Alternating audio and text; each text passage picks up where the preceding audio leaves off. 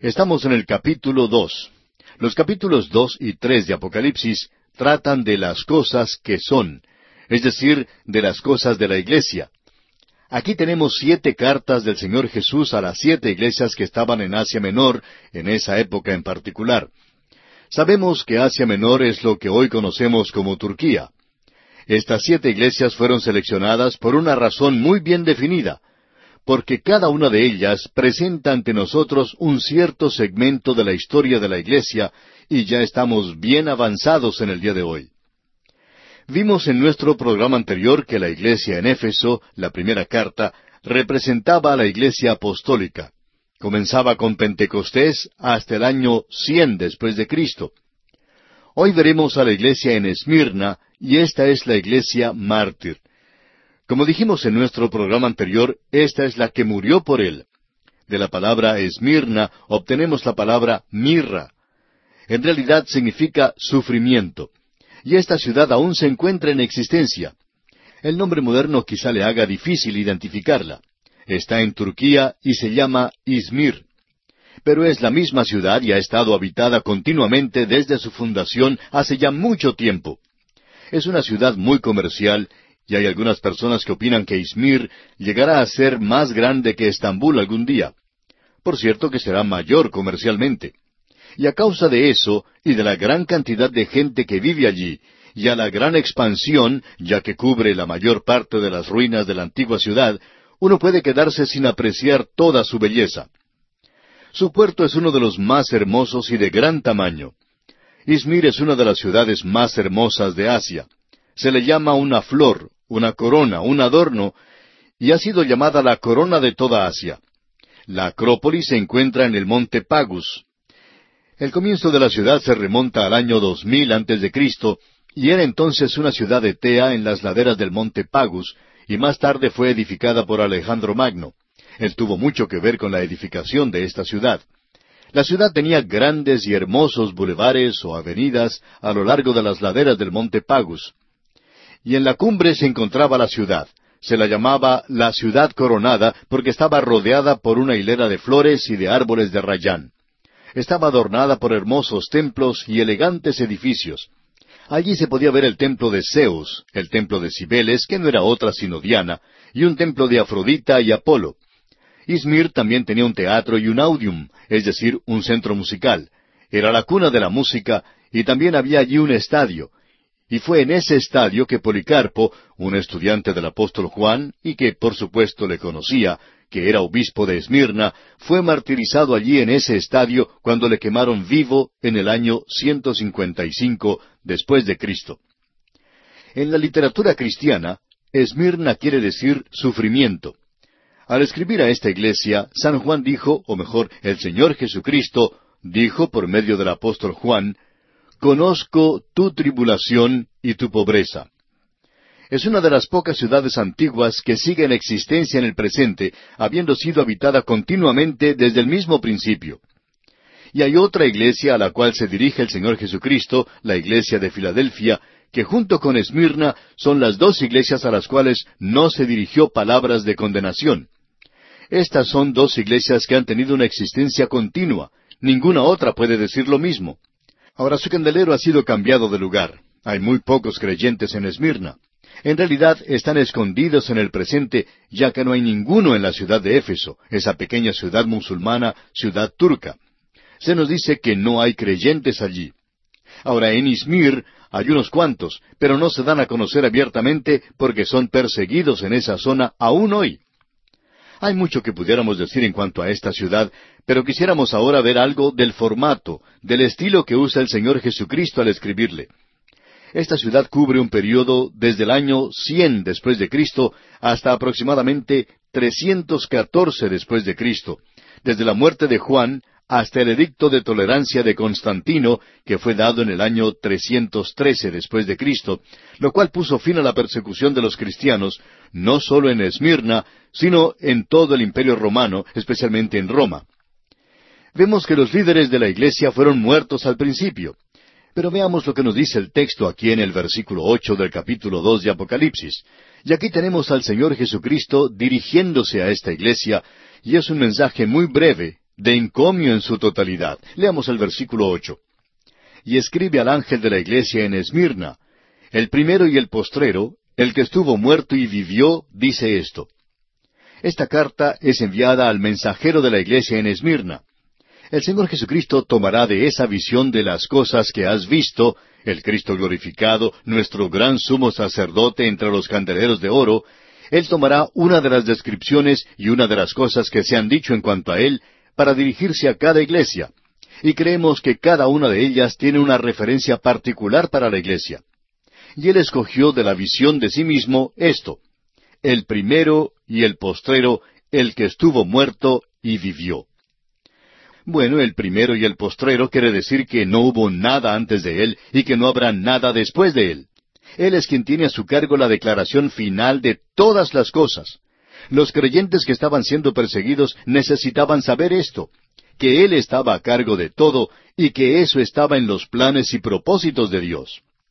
Luego Él dice, el que estuvo muerto y vivió. Esto tiene un verdadero mensaje para los mártires. Habla de la muerte y resurrección de Cristo y su experiencia con la muerte lo identifica con cinco millones de creyentes que fueron martirizados durante ese período. El comentarista Fox dice que hubo cinco millones de personas que murieron como mártires durante ese período. Pero el Señor Jesucristo triunfó sobre la muerte y Él puede salvar hasta más no poder a aquellos que están soportando persecución y martirio. Y ahora Él tiene algo que decirle aquí en los versículos nueve y diez de este capítulo dos de Apocalipsis. Dice, Yo conozco tus obras y tu tribulación y tu pobreza, pero tú eres rico y la blasfemia de los que se dicen ser judíos y no lo son, sino sinagoga de Satanás. No temas en nada lo que vas a padecer. He aquí, el diablo echará a algunos de vosotros en la cárcel para que seáis probados y tendréis tribulación por diez días. Sé fiel hasta la muerte y yo te daré la corona de la vida. Ahora hay siete cosas aquí que él dice a esta iglesia, y estas son las cosas que el Señor encomió o elogió en la iglesia. Primero menciona la tribulación. Ahora en los manuscritos no aparecen las palabras tus obras. Si usted quiere incluirlas, está bien. Pero debemos entender bien esto de tribulación que se menciona aquí. Sin duda alguna no se está refiriendo al período de la gran tribulación, sino más bien a problemas. Y ya que la terrible persecución de la Iglesia por el emperador romano no se llama la gran tribulación, por cierto que los pequeños sufrimientos que estamos padeciendo nosotros en el presente tampoco pueden llamarse gran tribulación. Así es que ellos estaban sufriendo por Cristo. Ahora, la segunda cosa por la cual Él los elogia es que nota su falta de posesiones materiales. Amigo oyente, la iglesia primitiva estaba formada en su gran mayoría por las clases pobres. Cuando se convertían los ricos, sus propiedades eran confiscadas a causa de su fe. Y él dice, pero tú eres rico. Y eso demuestra la clase de bendiciones espirituales. Usted puede notar el contraste que existe entre eso y la iglesia de la Odisea. Eso lo veremos más adelante, pero la iglesia en la Odisea era rica. Pero nuestro Señor le dijo, tú eres pobre y no lo sabes. A veces uno tiene la oportunidad de visitar algunas iglesias en diferentes lugares donde hay conferencias y convenciones, y allí uno puede encontrar a personas que les gusta contar que en su congregación hay varios millonarios. Y en realidad es bueno que le digan a uno eso porque uno nunca podría enterarse de otra manera. Usted nunca se enteraría de que son millonarios por la forma en que apoyan los esfuerzos misioneros, de eso estamos seguros. Pero de todos modos, a ellos les gusta hablar de la prominencia, de personas prominentes que son miembros de su iglesia, de personas ricas que pertenecen a su iglesia. Pero amigo oyente, esta iglesia mártir no podía jactarse de eso. Ellos habían sido esclavos, esclavos que habían sido liberados o que habían huido o gente pobre. No había muchos de ellos que fueran ricos ni que tuvieran propiedades. Ahora él también dice que esta gente decía que era judía y no lo era. Amigo oyente, usted sabe que solo ha habido un remanente a través de los años de esta gente que ha sido verdaderamente el pueblo de Dios. El apóstol Pablo dice que todo Israel no es Israel. Lo que hace al judío un judío, y lo que en realidad hace que pertenezca a la nación de Israel, es su religión. Eso es lo que lo identifica. En realidad, él era sirio. Eso fue lo que el Señor le dijo. Un arameo a punto de perecer fue mi padre allá en Deuteronomio capítulo 26, versículo 5. Ese era un cuadro de él. Esa era su nacionalidad. Eso es lo que él era racialmente. Pero ahora ellos han negado su religión, y aunque digan que son judíos, no lo son, porque cuando un judío abandona su religión, existe una duda de si es o no es judío. En Alemania ellos trataron de hacer eso, digamos de paso. Ahora, Esmirna era una ciudad de cultura. Muchos judíos habían dejado de lado su creencia en el Antiguo Testamento. Era una ciudad muy rica desde el mismo principio, y lo es hoy también. Ahora, la cuarta cosa que dice es, no temas en nada. Este es el ánimo del Señor dado en medio de la persecución. Es la segunda vez en este libro que el Señor ofrece esta clase de aliento. La historia nos dice que multitudes de personas fueron a sus muertes cantando alabanzas a Dios. En quinto lugar, tenemos que se nos presenta aquí que el diablo y Satanás son la misma persona. Y vamos a observar a esta terrible criatura más adelante, pero Cristo dice que él, o sea Satanás, es responsable por el sufrimiento de los santos. Nosotros por lo general acusamos de ser responsable a la persona más inmediata o a las circunstancias que son utilizadas por Satanás. Pero el Señor Jesucristo va a la raíz misma del problema. El autor de estos estudios bíblicos, el doctor J. Vernon McGee, contaba que al escribir su libro en cuanto a por qué sufren los hijos de Dios, él pudo clasificar y ubicar todo lo que le ha sucedido a él bajo diferentes aspectos. Decía que Dios le estaba juzgando, Dios le estaba castigando. Y al principio él estaba un poco confundido y muchas personas comenzaron a escribir diciendo que creían que Satanás era el responsable. Y opinamos que esa es la explicación y la razón por la cual tuvo tantos problemas físicos. Y él confiaba haber superado esa etapa, aunque por supuesto no tenía seguridad de ello. Ahora la sexta cosa que se menciona aquí es, y tendréis tribulación por diez días. Hubo diez períodos de intensa persecución contra los creyentes de parte de diez emperadores romanos, y queremos mencionarlos porque opinamos que es importante. En primer lugar, tenemos a Nerón, del año 64 al 68 después de Cristo. El apóstol Pablo fue decapitado bajo el reino de Nerón. Luego llegó Domiciano, desde el año 95 hasta el 96 después de Cristo, y él fue peor, mucho peor que Nerón. Juan fue exiliado durante ese período. Y luego tenemos a Trajano de los años 104 al 117. Fue entonces cuando Ignacio fue muerto en la hoguera. Luego Marco Aurelio de los años 161 al 180. Policarpo fue martirizado en ese período. Tenemos después a Severo no vamos a dar más fechas en cuanto a esto. Y luego Maximiano, Decio, Valeriano, Aureliano y finalmente Diocleciano en los años 303 al 313. Y él fue el peor emperador de todos. Aquí tenemos pues a diez emperadores romanos que encabezaron una terrible persecución de los creyentes. Luego, la séptima cosa que él menciona es, sé fiel hasta la muerte. Esto indica que ellos eran mártires. Ellos fueron fieles hasta la misma muerte. Y Él dice que les va a dar la corona de la vida. Esta es una corona especial para aquellos que sufren. Es muy interesante notar que el Señor tiene coronas especiales. Conocemos a muchos santos maravillosos que van a recibir esa corona algún día. Y queremos decirle a aquellos que nos escuchan hoy que si usted se encuentra en un lecho de dolor, quizá puede ser una persona paralizada, y se ha preguntado estas cosas. Bueno, aquí tenemos algo que se menciona que será bueno para usted algún día. Va a recibir algo que ninguna otra persona recibirá, con excepción de quienes se encuentran en su propio grupo, por supuesto. Santiago dice allá en su epístola capítulo uno versículo doce Bienaventurado el varón que soporta la tentación, porque cuando haya resistido la prueba, recibirá la corona de vida que Dios ha prometido a los que le aman y esa corona de la vida indica que la disfrutará algún día a lo sumo. ¿Qué cosa más gloriosa le espera a aquellos de los oyentes que son inválidos hoy, que se encuentran en lechos de dolor y enfermedad? Quiera Dios bendecirle, amigo oyente, porque es cosa muy gloriosa esta esperanza. Luego el versículo once de este capítulo dos de Apocalipsis dice, El que tiene oído, oiga lo que el Espíritu dice a las iglesias. El que venciere no sufrirá daño de la segunda muerte. ¿Le está escuchando usted a él hoy, amigo oyente? ¿Le está hablando él a usted? El que venciere no sufrirá daño de la segunda muerte. Dwight L. Moody lo expresó de la siguiente manera. Aquel que ha nacido una vez tiene que morir dos veces. Aquel que ha nacido dos veces solo debe morir una vez. Y quizá ni siquiera tenga que morir una vez. No sufrirá daño de la segunda muerte. Esa es la muerte que ningún creyente va a experimentar. La primera muerte es relativa al cuerpo. La segunda muerte es el alma y el espíritu, una separación eterna de Dios. Eso es lo que significa. Y ningún creyente tiene que pasar por esto. Llegamos ahora a la carta de Cristo a la iglesia de Pérgamo. Izmir es una gran ciudad que puede ser visitada por muchos en el presente cuando van a ese país. Allí se encuentra el aeropuerto, también hay muchos hoteles. Si usted viaja unos cien kilómetros al sur, llega hasta Éfeso. Pero si viaja unos ciento diez kilómetros al norte, llega a Pérgamo.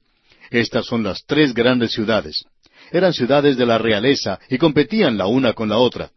Izmir era el gran centro comercial, Pérgamo era el gran centro religioso, y Éfeso era el gran centro político.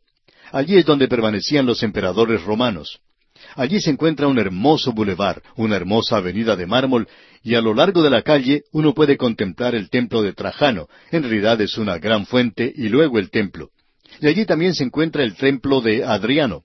Allí adoraban a los emperadores, pero primordialmente era un gran centro político. Llegamos ahora pues al gran centro religioso, y aquí es donde está establecido el centro principal de Satanás. En realidad, este es el lugar más hermoso en esa tierra. Como ya hemos dicho anteriormente, parece que Satanás logra apoderarse de ellos, de los lugares hermosos. Ahora, para concluir, quisiéramos decir lo siguiente. Esa era una ciudad muy bien fortificada. Era la capital del reino de Pérgamo. Era una ciudad real con su acrópolis que dominaba toda la región del valle del Tigris. El río Tigris corría por allí y en cualquier dirección que uno mirara, en cualquier lado, allí uno podía observar uno de los valles más hermosos que se haya podido ver. Y Pérgamo era el centro de lo malo, debido a sus muchos templos paganos.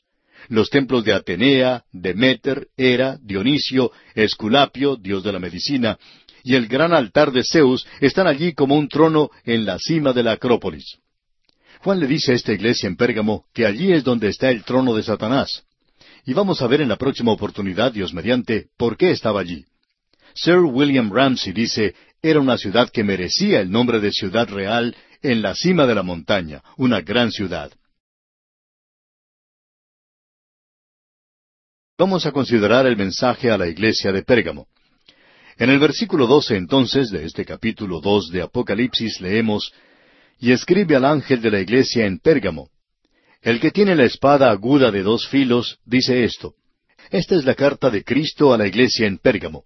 Esto lo ubicamos en el período histórico de la iglesia que comprende aproximadamente los años 314 al 509 después de Cristo.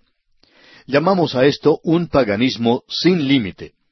Aquí tenemos la ocasión cuando el mundo entró a la iglesia y ésta comenzó a apartarse de la persona de Cristo.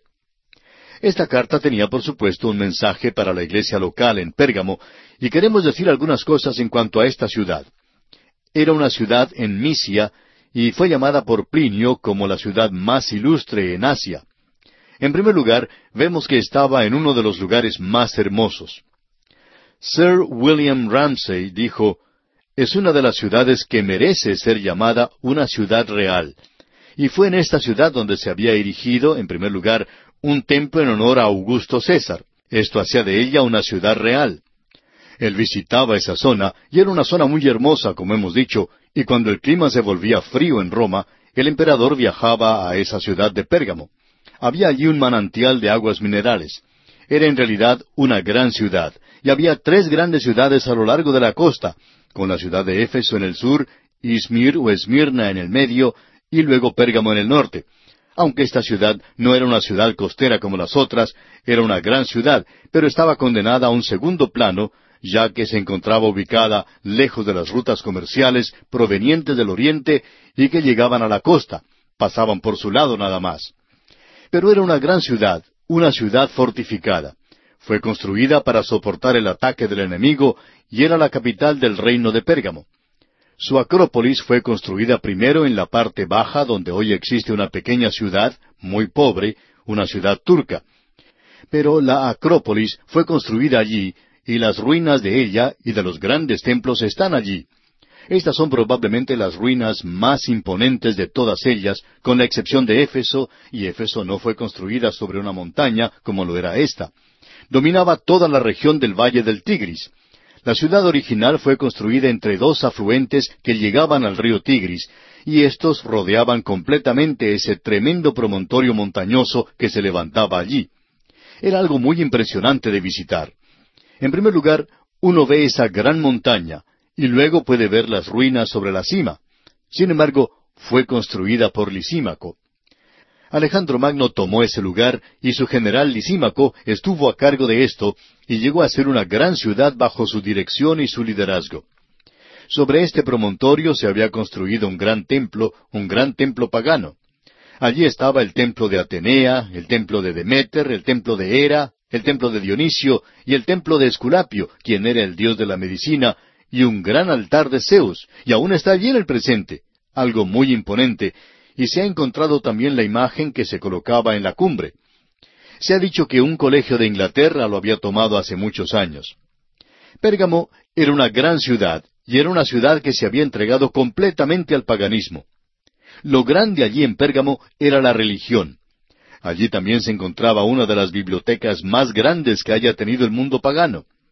Era una biblioteca que tenía más de doscientos mil volúmenes que había utilizado nuevo material para escribir. Ellos habían usado el papiro hasta ese entonces, pero aquí se utilizaba el pergamino, y el pergamino era un material que deriva su nombre de los cueros de cabra y otros cueros que se utilizaban, y obtiene su nombre de la ciudad de Pérgamo. Ahora, esta era una gran biblioteca, una biblioteca que pertenecía a Marco Antonio, quien se la regaló a Cleopatra. Ella llevó todo eso a Alejandría en Egipto y era considerada como la biblioteca más grande que el mundo haya conocido. Bueno, eso procedió de Pérgamo en realidad. Ahora, si usted llega a visitar la ciudad de Estambul, allí puede apreciar un gran vaso de alabastro, algo de mucha hermosura, que sobrepasa la estatura de un hombre y proviene también de Pérgamo. Esta ciudad sufrió mucho saqueo por parte del enemigo cuando se apoderó de la ciudad y la destruyó. Pero fue Lisímaco el que la llevó a ocupar un lugar de prominencia, y era una ciudad que no tenía nada que envidiar de las ciudades de Esmirna y Éfeso. Ahora se nos dice aquí que esta carta es para el ángel, para el mensajero de la iglesia, y que viene de parte de el que tiene la espada aguda de dos filos. Y esta espada aguda de dos filos es la palabra de Dios. La palabra de Dios, amigo oyente, es la respuesta a las necesidades del hombre y al pecado del hombre. Aquí había una religión falsa, pero esta ciudad enfatizaba la religión, había allí uno de los templos más grandes que pudiera existir. La única forma entonces en que esta ciudad podía ser alcanzada sería con la palabra de Dios. Y aquí en el versículo trece de este capítulo dos de Apocalipsis leemos Yo conozco tus obras y dónde moras, donde está el trono de Satanás, pero retienes mi nombre y no has negado mi fe, ni aun en los días en que Antipas, mi testigo fiel, fue muerto entre vosotros, donde mora Satanás. El Señor aquí elogia a esta iglesia y hay varias cosas por las cuales Él la elogia. Hay tres cosas que se mencionan directamente. Él toma nota de sus circunstancias. Y Él hace eso, amigo oyente, con muchos de nosotros en la actualidad. A veces usted y yo tenemos la tendencia de condenar a alguien que se encuentra en circunstancias en las cuales, si nos tocara a nosotros estar allí, quizá nos comportaríamos de una manera peor que ellos. Ahora aquí dice que es en esta ciudad donde está el trono de Satanás. Eso revela que la religión era un asunto bastante grande y que Satanás tenía, por así decirlo, su sede de operaciones en la ciudad de Pérgamo. Eso debería responder a la pregunta de aquellos que piensan que Satanás se encuentra en el infierno. Él nunca ha estado allí, ya que el infierno aún no ha sido abierto. Eso no lo vemos sino hasta cuando lleguemos al fin del libro de Apocalipsis. Y Él no está allí. Él anda de un lugar a otro en este mundo buscando a quién devorar, pero él tiene, por así decirlo, su sede central. En esta ocasión se encontraba en Pérgamo. Y vamos a ver por qué se encontraba normalmente este centro de operaciones en Pérgamo. Desde entonces él ha cambiado este centro de operaciones a diferentes lugares. No sabemos exactamente dónde está ubicado en el presente. Hay algunas ciudades que son el centro de muchas religiones, de muchos cultos y sectas, tantos como es posible tener. Pero aquí en esta ciudad de Pérgamo, él tenía todo esto, y queremos mencionar por qué creemos que se encontraba el trono de Satanás en esta ciudad. La razón para esto es a causa de estos templos paganos que se encontraban allí, y digamos de paso que eran bastante interesantes. El templo de Atenea era bastante imponente. Al entrar por la puerta de la ciudad es el primer templo a su mano izquierda. Sobre él se encontraba esta gran biblioteca. Luego usted encuentra que allí había los grandes templos de Augusto César, el templo de Adrián, y este templo de Adrián cubre bastante terreno en ese lugar. Allí había otras cosas que eran muy interesantes. Allí se encuentra ese gran altar a Zeus con su ídolo. Estaba fuera de las puertas de la ciudad y muy cerca de donde se encontraba el palacio del rey, un lugar muy imponente también, y algunos creen que se encontraba ubicado allí el trono de Satanás. Bueno, pensamos que esto tiene algo que ver con eso, pero aquí tenemos una combinación de todas estas cosas. Pero aquí también opinamos que hay otras dos que son especialmente imponentes. Una de ellas es el templo de Dionisio. Dionisio es el mismo Baco, el dios del vino, y sabemos que éste era un dios cabrío. Tenía cuernos, tenía la parte superior de hombre y la parte inferior de cabra. Tenía pezuñas y una cola. Y esa es la idea moderna que se tiene de Satanás. Pero uno no saca eso de la Biblia. Hoy se piensa que Satanás tiene cuernos, que tiene pezuñas y que tiene una cola. Pero ¿de dónde salió eso? Viene del templo de Dionisio. Viene del dios Baco, el dios del vino, el dios del alcohol. El alcohol ha jugado una parte muy importante en la conquista de muchos territorios. Este es un cuadro de Satanás. Ahora el otro dios que se presentaba era Esculapio. A cierta distancia de este promontorio se encontraba el hospital más grande del mundo antiguo. En primer lugar, era un templo a Esculapio. Y si uno observa al Esculapio griego, es un hombre. Pero cuando uno observa al oriental, es una serpiente. Y allí en Pérgamo es una serpiente. Uno puede contemplar allí reliquias de mármol y aparentemente algunas eran pilares en el templo, en el templo de Esculapio. Era un templo un poco fuera de lo común de forma circular. Allí se utilizaba todos los medios que se pudiera imaginar. Se utilizaba la psicología, utilizaban la medicina, utilizaban todo lo que uno se pudiera imaginar. Allí había largos túneles por los cuales debía pasar uno y había aberturas como para ventilación, pero no era así. Mientras uno pasaba a través del túnel, voces muy sensuales le decían a uno, usted se va a mejorar, se va a sentir mejor, usted se va a sanar. ¿No le parece eso como algo de lo que tenemos hoy, amigo oyente? Bien, uno pasaba por allí y luego le daban baños calientes, se le daba masajes a la gente. Allí tenían un pequeño teatro donde se presentaba también escenas de sanidad. Tenían una biblioteca con libros en cuanto a la sanidad. Y en última instancia, si ellos no le podían sanar, le colocaban a usted en ese templo de noche y luego soltaban durante la noche serpientes no venenosas y éstas pasaban sobre el cuerpo de la persona. Eso es lo que se conoce hoy como el tratamiento del shock. Y si eso no lo sanaba usted, pues lo volvía loco. Ahora, en la parte trasera tenían una puerta por donde sacaban a los muertos. Ellos nunca mencionaban a los que morían, sino que mencionaban solamente a quienes se curaban. Augusto César gustaba mucho de visitar ese lugar. ¿Sabe por qué, amigo oyente? Él no estaba enfermo realmente, sino que era alcohólico. Y él iba allí para curarse del alcoholismo. Ese pues era un gran lugar, y por setecientos años fue un hospital al cual iba la gente de todas partes del mundo. Y amigo oyente, la sanidad era algo satánico en aquellos días. Allí había buenos hombres de medicina, por supuesto, no hay duda en cuanto a eso, pero básicamente era satánico. Allí es donde estaba el trono de Satanás, y eso es importante de notar. Luego, el Señor Jesús, aquí en esta carta que está escribiendo, los encomia o los elogia y dice, pero retienes mi nombre. Ahora este era un periodo cuando muchos en la iglesia defendían la deidad de Cristo en el nombre de Cristo. Fue durante este periodo que se presentaron gigantes de la fe. En esa zona había una herejía que negaba la deidad de Cristo, y Atanasio quien vino del África del Norte, él defendía con mucho ímpetu la deidad de Cristo. Y luego, en el concilio de Nicea, donde habló Atanasio, él condenó el arrianismo por el año 325 después de Cristo. Y luego tenemos a Agustín, quien respondió a una herejía que negaba el pecado original y la corrupción total de la naturaleza humana.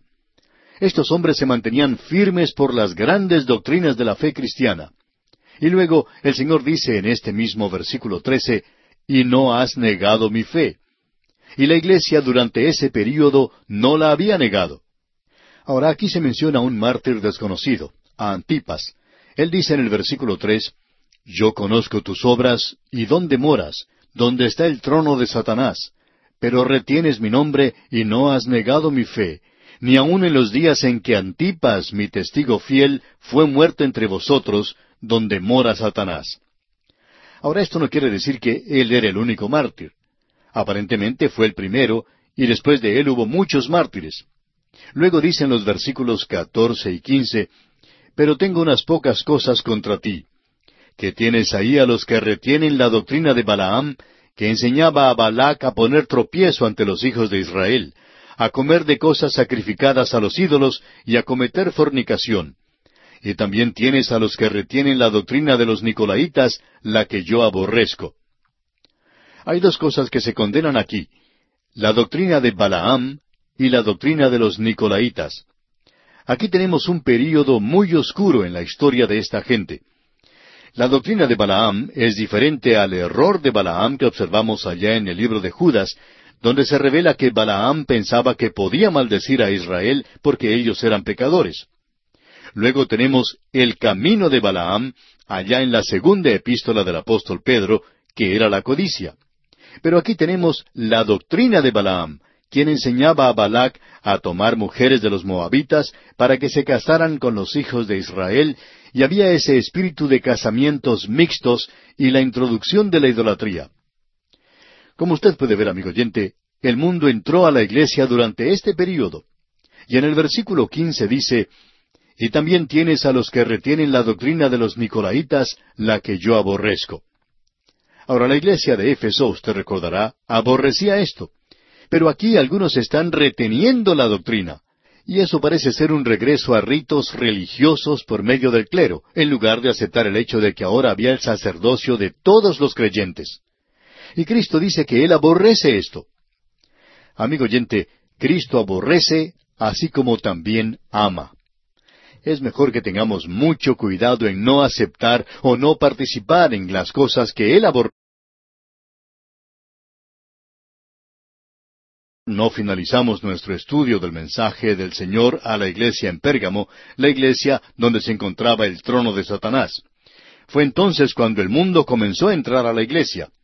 Sin embargo, fue durante este período que muchos santos maravillosos de Dios se mantuvieron firmes por la deidad de Cristo y le defendieron a Él y a la integridad de la palabra de Dios.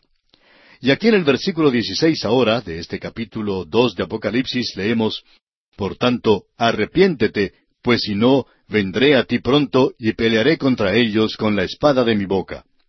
Es decir, que la única forma de curarse era por medio del arrepentimiento ellos necesitaban volverse a Dios y a la espada de su boca. La única respuesta, amigo oyente, es la palabra de Dios. Y así nos lo revela esa carta hoy. La respuesta no se encuentra en cualquier iglesia. Cometemos una gran equivocación si pensamos que la iglesia es la respuesta. La verdadera iglesia está formada por creyentes en el Señor Jesucristo y el cuerpo de Cristo. Y ellos deben ser luces en este mundo. Lo presenta claramente aquí. Pero nosotros tenemos que tener mucho cuidado de que no es la iglesia, es la persona con la cual usted se ha identificado y es la palabra de Dios la que llega a ser la autoridad. Ahora, en el versículo 17 dice, El que tiene oído, oiga lo que el Espíritu dice a las iglesias. Al que venciere, daré a comer del maná escondido, y le daré una piedrecita blanca, y en la piedrecita escrito un nombre nuevo, el cual ninguno conoce, sino aquel que lo recibe. Esto es para usted y para mí hoy, amigo oyente. Ese maná oculto o escondido era la palabra de Dios. Ahora, al que venciere, ese es el creyente en Cristo. Nosotros vencemos, amigo oyente, por la sangre del Cordero. Nunca lo hacemos porque somos vencedores, sino que vencemos por la sangre del Cordero. Este maná escondido no solamente habla de la palabra de Dios, sino de la persona y de la muerte de Cristo. El Señor Jesucristo dijo que Él era el pan de vida. Moisés no fue quien le dio a usted el verdadero maná. Él era eso. Y el creyente necesita alimentarse de Cristo. Permítanos enfatizar esto nuevamente. Esto es una obligación que uno tiene si quiere tener crecimiento espiritual. En realidad, Cristo se encuentra escondido de la vista hoy. Él no es conocido ni comprendido. Amigo oyente, ¿cómo ha abusado de él la gente y cómo han errado el blanco completamente? Ahora aquí se nos menciona una piedrecita blanca, y esto es algo más bien difícil de interpretar. Lo blanco está en todas partes, es el color del cielo, según expresa Trench. Y esa piedrecita, según creemos nosotros, no es un nuevo nombre para usted ni para mí. Cristo nos va a dar a cada uno de nosotros una piedrecita. Así es como se hacían las cosas en aquellos días. O sea que si uno tenía algún amigo íntimo, uno le daba a él una piedrecita con un mensaje en ella, alguna palabra o algún nombre que uno le hubiera dado a él. Sobre esta piedrecita, pues, que nos va a dar el Señor Jesucristo, no se escribe un nombre nuevo para usted y para mí es un nuevo nombre para Él en lo que Él significa para usted. Y lo que Él significa para usted no es lo mismo que lo que Él significa para mí. Y lo que Él significa para mí no es lo mismo que lo que Él significa para usted. Y cada uno de estos nombres, creemos, será diferente, y también serán personales, y algo íntimo. Creemos que con esto nos libramos de ese cántico que dice, hay un nombre nuevo en la gloria, y mío es. Bueno, usted puede cantar todo lo que quiera ese cántico, pero ese nombre nuevo no es un nombre nuevo. Es un nuevo corazón que usted ha recibido, una nueva vida. Usted ha nacido de nuevo en la familia de Dios, pero Él tiene un nuevo nombre que nos da a nosotros. Y así llegamos ahora a la carta que el Señor Jesucristo envía a la iglesia en Tiatira. Aquí tenemos al romanismo. Esto nos lleva a la edad de las tinieblas, a los primeros años de la Edad Media y comprende los años desde 590 hasta aproximadamente 1517. Ese fue un período muy tenebroso. Ahora, Tiatira era una ciudad ubicada tierra adentro. Uno comienza a avanzar hacia el interior cuando sale de Pérgamo. Todas las iglesias restantes se encuentran tierra adentro, algunas de ellas bastante alejadas de la costa, como vamos a ver. Teatira estaba ubicada en un lugar muy hermoso. Opinamos que la mayoría de estas iglesias se encontraban en lugares bastante hermosos y así sucedió con esta iglesia. Para expresar esto, vamos a compartir lo que dijo Sir William Ramsey. Teatira está situada a la entrada de un gran valle que se extiende del norte al sur, conectando los valles de Permas y Pacus. No es un desfiladero muy grande, sin embargo, era una ciudad fuera de lo común, una ciudad construida para la defensa, pero la mayoría de las ciudades construidas para la defensa fueron construidas sobre una acrópolis o un promontorio y se construían muros a su alrededor. Pero esta ciudad era diferente. Su fortaleza descansaba en el hecho de que había sido construida por Lisímaco y luego por Seleuco. Seleuco es uno de los que le dio prominencia y era una ciudad militar. Allí se encontraba la guardia más selecta. Allí era donde Roma colocaba esa guardia selecta. Era un lugar fortificado a causa de la guardia que estaba allí, pero finalmente cayó en manos del enemigo. Ninguna ciudad fue destruida tanto como lo fue esta ciudad en esta zona. Y luego fue reedificada de tal manera que uno puede apreciar muy poco de sus ruinas.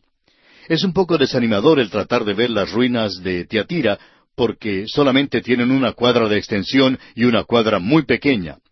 Esta ciudad era el centro de muchos gremios antiguos, los alfareros, los curtidores, los tejedores, los sastres, los tintoreros, todos tenían allí sus centros principales. De paso, digamos que allí es donde se originaron los sindicatos. Debemos recordar que Lidia, con la cual se encontró el apóstol Pablo en Filipos, venía de Tiatira. Ella era una vendedora de púrpura, y ese color es un color rojo vivo. Era tomado de una planta que crecía en esa zona. Apolo era el dios griego y romano del sol, y por esto se le llamaba a veces Zeus. Veamos ahora lo que nos dice el versículo 18 de este capítulo 2 de Apocalipsis.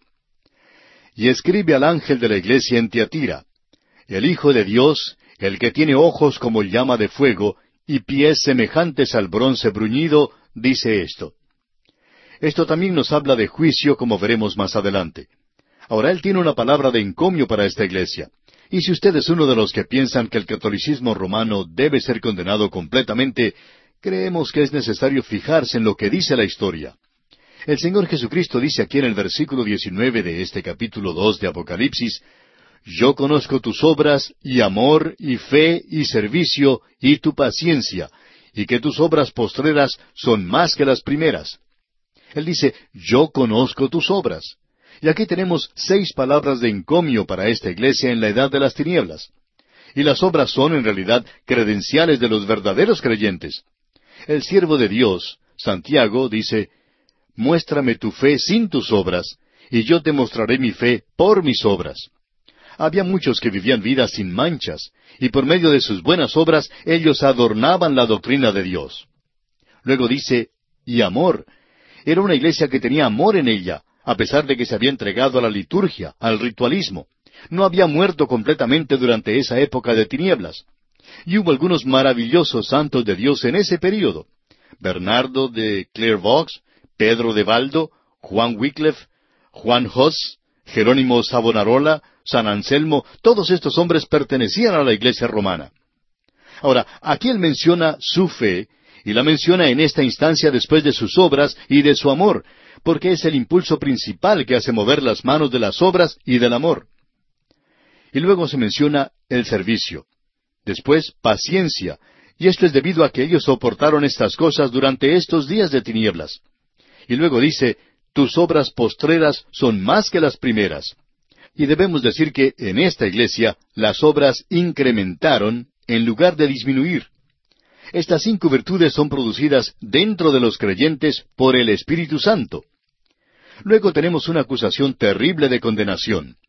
Y en el versículo veinte de este capítulo dos de Apocalipsis dice el Señor, Pero tengo unas pocas cosas contra ti, que toleras que esa mujer Jezabel, que se dice profetiza, enseñe y seduzca a mis siervos a fornicar y a comer cosas sacrificadas a los ídolos. Este fue un período cuando esta mujer Jezabel hizo entrar el paganismo al reino del norte de Israel. Y este fue el período cuando la iglesia se expandió a través de Europa. Y las prácticas idólatras y paganas se mezclaban con las obras cristianas y también con la adoración. Este fue un período que introdujo ritos y doctrinas en la iglesia que reemplazó a una fe personal en Jesucristo con cosas litúrgicas. Y de la misma manera en que Jezabel le dio muerte a Nabot y persiguió a los profetas de Dios, así también la iglesia instituyó un método para aniquilar a sus opositores durante este período. Y hay otras cosas que quisiéramos decir, amigo oyente, pero como usted comprenderá, no podemos hacerlo en este programa. Por eso es que creemos que es importante y esencial que usted obtenga las notas y bosquejos que ofrecemos para que se entere en más detalle de lo que decimos aquí. Ahora, seducir aquí significa una separación fundamental de la verdad. Esa es la interpretación que le da Vincent. Podemos notar también el gran contraste que existe entre Jezabel y Lidia, quien vino de Teatira. Jezabel no es otra cosa sino un precursor de la iglesia apóstata, como vamos a ver en el capítulo 17 de Apocalipsis. Ahora, en el versículo 21 de este capítulo 2 de Apocalipsis, dice el Señor, Y le he dado tiempo para que se arrepienta, pero no quiere arrepentirse de su fornicación. No ha habido ningún cambio a través de los siglos en este sistema. Luego, en el versículo 22 leemos, He aquí yo la arrojo en cama y en gran tribulación a los que con ella adulteran, si no se arrepienten de las obras de ella. Gran tribulación puede referirse a la persecución que está soportando Roma. También puede significar la gran tribulación a la cual irá la iglesia apóstata. Luego en el versículo 23 dice, Y a sus hijos heriré de muerte, y todas las iglesias sabrán que yo soy el que escudriña la mente y el corazón, y os daré a cada uno según vuestras obras. Aquí se habla de los hijos que fueron llevados a ese sistema, y se refiere a la segunda muerte. Luego, todas las iglesias. Esto se refiere a las iglesias de todas las edades. Aquí se habla de la realidad total y psicológica de los pensamientos, las teorías y los propósitos. El que escudriña la mente y el corazón, es decir, todo nuestro ser. Más adelante leemos en el versículo 24 pero a vosotros y a los demás que están en Tiatira, a cuantos no tienen esa doctrina y no han conocido lo que ellos llaman las profundidades de Satanás, yo os digo, no os impondré otra carga. Por lo que ha ocurrido en la historia, sabemos que esta iglesia tuvo un breve período de existencia, porque cayó cuando cayó la ciudad, cuando entró el enemigo.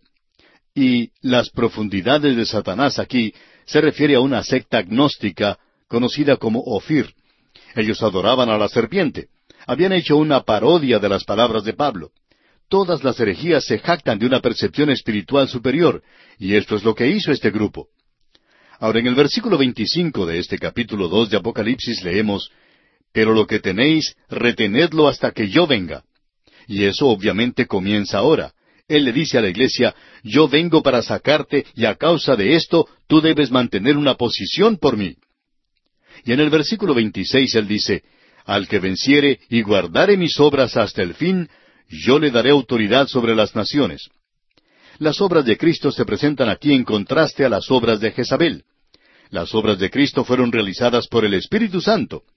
Nosotros vencemos, amigo oyente, por la fe y no por nuestro propio esfuerzo. Y yo le daré autoridad sobre las naciones, explica luego. El apóstol Pablo escribió a los Corintios y les dijo que nosotros íbamos a gobernar sobre las naciones. Avanzando un poco más, en el versículo 27 y 28 de este capítulo 2 de Apocalipsis leemos, Y las regirá con vara de hierro, y serán quebradas como vaso de alfarero, como yo también la he recibido de mi Padre, y le daré la estrella de la mañana. Ahora, la estrella de la mañana aquí se refiere a la esperanza de la iglesia hoy cuando ocurra el rapto de la iglesia. Él viene a llevarse a los suyos. Aguardando la esperanza bienaventurada y la manifestación gloriosa de nuestro gran Dios y Salvador Jesucristo, dice el apóstol Pablo. Y ahora Él le da a esta iglesia lo mismo que le da a las demás iglesias.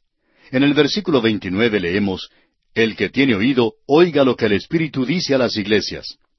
Los hijos de Jezabel no pueden oír, pero los verdaderos hijos del Señor Jesucristo sí pueden oír, porque el Espíritu abre esos oídos ungidos con sangre. Y tanto los protestantes como los católicos romanos tienen multitudes de personas que se están volviendo a Cristo Jesús. Es que, amigo oyente, no se trata de una etiqueta religiosa, no se trata de religión, se trata de una persona, de la bendita y gloriosa persona del Hijo de Dios, el Señor Jesucristo, y es a Él a quien hay que volverse. Y con esto llegamos al capítulo tres, y aquí tenemos la carta de Cristo a la iglesia en Sardis. Esta es una iglesia protestante. Esto comenzó, según creemos, cuando Martín Lutero clavó su tesis, sus noventa y cinco tesis, en esa iglesia en Wittenberg. Ahora queremos decir algo en cuanto a Sardis. Era la capital de Lidia. Es una de las ciudades más antiguas e importantes de Asia Menor. Está localizada en el interior. Era una ciudad muy prominente, bien protegida, ubicada sobre un promontorio. Tenía una fortificación natural y uno ni siquiera puede llegar allí hoy.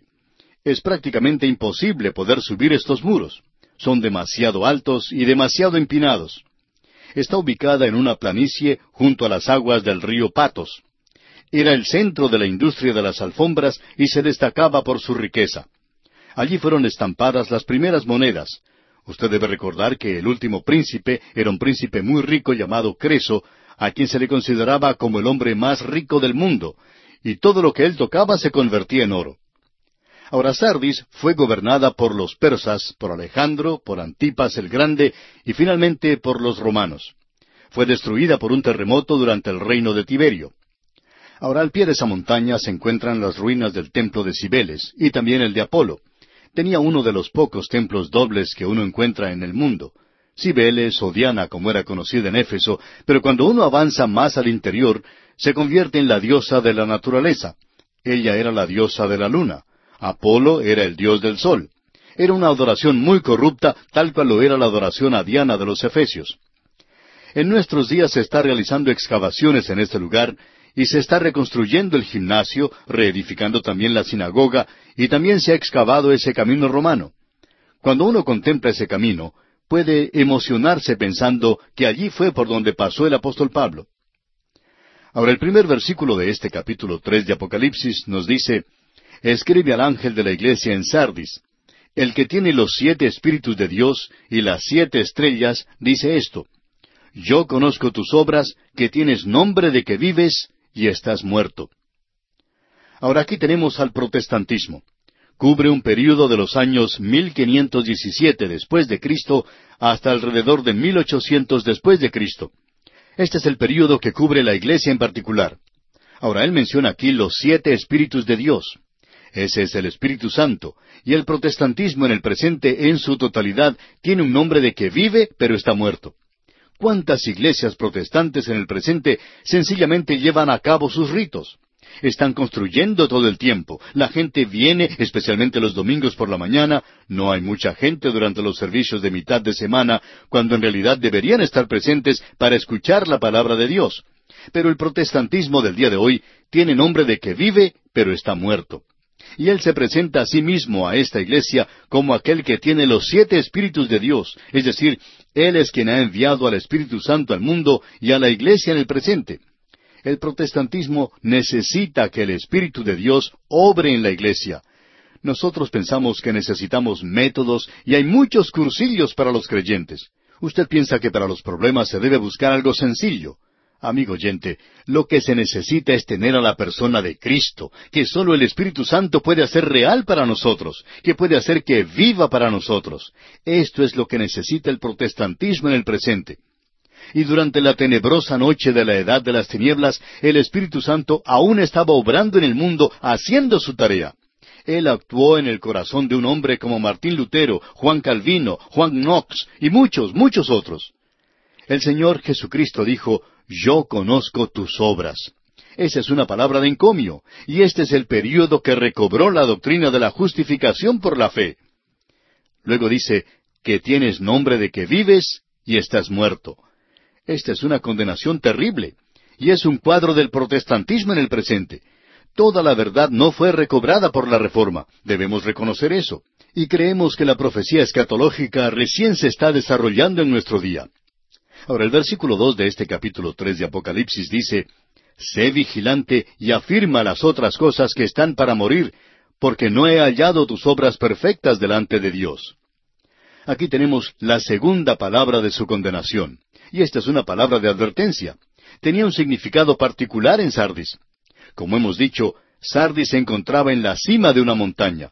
Hay muchos que han tratado de llegar allí, pero es prácticamente imposible tiene una entrada en la parte sur y esa era la única manera por la cual uno podía llegar a esa ciudad en aquellos días. Así es que todo lo que la ciudad de Sardis tenía que hacer era colocar una guardia en ese lugar y podía defender a la ciudad. Pero en dos ocasiones esa guardia se durmió. Una de ellas fue cuando Ciro llegó a esa ciudad. Él era persa y los medos vinieron y se apoderaron de la ciudad. Y luego otra vez Seleuco lo hizo más tarde. Por ejemplo, un soldado medo-persa subió al parapeto mientras los guardias dormían, y eso ocurrió en el año 549 antes de Cristo. Y en el año 218 antes de Cristo, un soldado cretense se deslizó de la misma manera sobre los muros mientras los centinelas no prestaban atención. Y el Señor le dice algo a esta iglesia. ¿Te despertaste y vigilaste? Esto era algo embarazoso para ellos. Se habían dormido. Ahora les dice que va a ir a ellos y que por tanto deben estar vigilantes. Y eso es lo que Él le está diciendo al protestantismo en el día de hoy. Y el protestantismo, como un todo, ha apartado su mirada de la venida de Cristo Jesús y se han creado temas por los cuales ciertas cosas tienen que ser cumplidas antes que Él pueda venir. Amigo oyente, no hay mucho que nos separe desde este instante hasta la venida de Cristo por su iglesia. Él puede venir en el próximo momento, o quizá mañana. Ahora no vaya a decir usted que nosotros hemos dicho que Él viene mañana porque no lo sabemos. Puede que pasen cien años, pero eso es lo que nosotros debemos esperar. Sardis no sabía cuándo venía el enemigo, y nosotros no sabemos cuándo Cristo viene. No tenemos ninguna forma de saber esto. Ahora el protestantismo recobró la autoridad de la palabra de Dios, la depravación total del hombre, la justificación por la fe, o sea que reafirmó la validez de estas doctrinas, pero hay muchas otras que no se recobraron.